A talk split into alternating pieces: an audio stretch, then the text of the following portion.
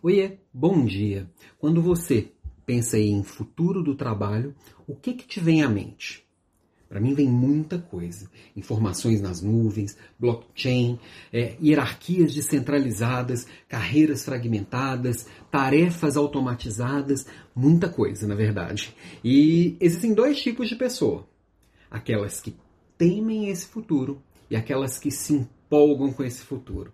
Eu costumo fazer parte mais do segundo grupo. Eu me empolgo muito e às vezes fico bem ansioso por ele chegar, brigo para as coisas é, acontecerem, para isso acelerar, para isso acontecer mais rápido. Só que os dois extremos, eles são muito ruins, tá? Sempre o extremo é muito ruim. A vida não é extremo, não é de extremos, embora às vezes pareça ser. Na verdade, sempre é, as coisas acontecem em algum ponto entre uma ponta e outra.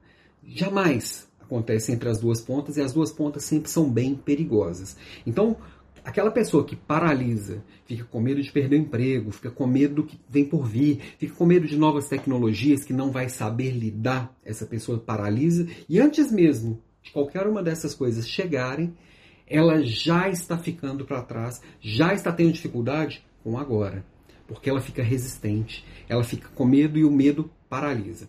Em compensação, o outro oposto e é um lugar que eu tenho às vezes que cuidar para não ficar tão lá no oposto, é quando a gente se empolga tanto com o futuro que a gente começa a perder o prazer do presente.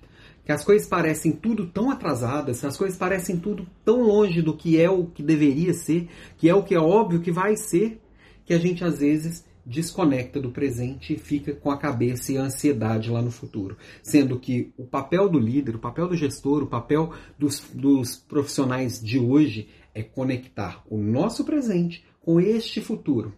E para isso a gente tem que buscar o equilíbrio entre essa ansiedade com o futuro e o medo deste futuro. Onde nesse meio que eu vou estar? Tá?